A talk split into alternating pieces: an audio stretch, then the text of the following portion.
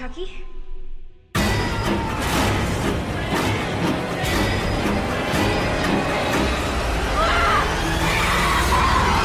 So Chucky is back. Chucky's back. Yes. One of the most iconic and horrifying characters comes to life after 30 years of the original film. Mm-hmm. So let's start with how does Child's Play honor the spirit of the original film? Well, it has the same characters. It's still about a single mom, young single mom, and her son, um, and a detective that's trying to help them solve this, you know, mystery of who's killing all these people. When the son is going, "It's Chucky, it's Chucky," but no one believes him because who would believe that a doll is committing murder? Mom, I need to tell you something, and I need you to believe me. I think Chucky did something. And we all know that Chucky used to be a killer doll that was possessed by a criminal spirit. Mm-hmm. But what's wrong in the newer and modern version of Chucky? So this is a whole new Chucky. Chucky is no longer a demon, like possessed demon spirit. Now Chucky is a smart doll.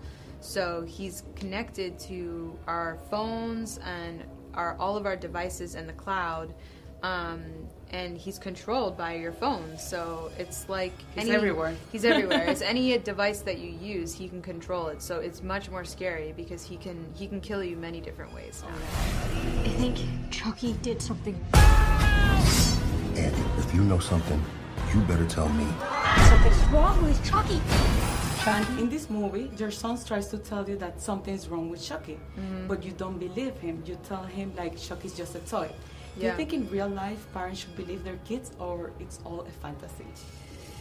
I don't know. It's hard to say. I mean, I don't have kids, but I have to admit, I know that when I was a kid, I was a very good liar. But I guess, I guess the message of the movie is you should believe your kids, um, because well, Karen doesn't believe him in, until it's too late. And did you ever experience something paranormal or weird when you were a child? Yes, I mean, when I'm an adult too, I've seen many spirits. I believe in ghosts and all kinds of things. hmm We need to have respect to that, right? Yeah, we have to. My cat da- was hit by a car and then came back to life.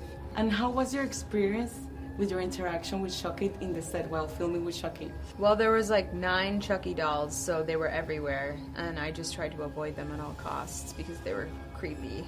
They were like this big and, you know, kind of freaky looking. And then there was a whole team of puppeteers that would, you know, work with Chucky, the animatronic doll. So um, Chucky had his his own whole entourage. He was a diva.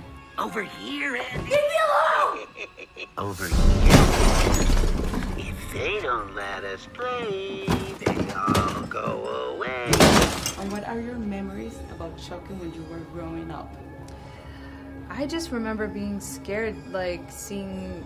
I think when you're a child and you see a movie where a doll, where your own doll is trying to kill you, it's like you'll never forget that image. And also just like the red hair. Yeah. There's just something about his face that's just like creepy. Little yeah. Just little, you think like, oh, I should be able to like kick him over, but you can't Yeah. because he has a knife.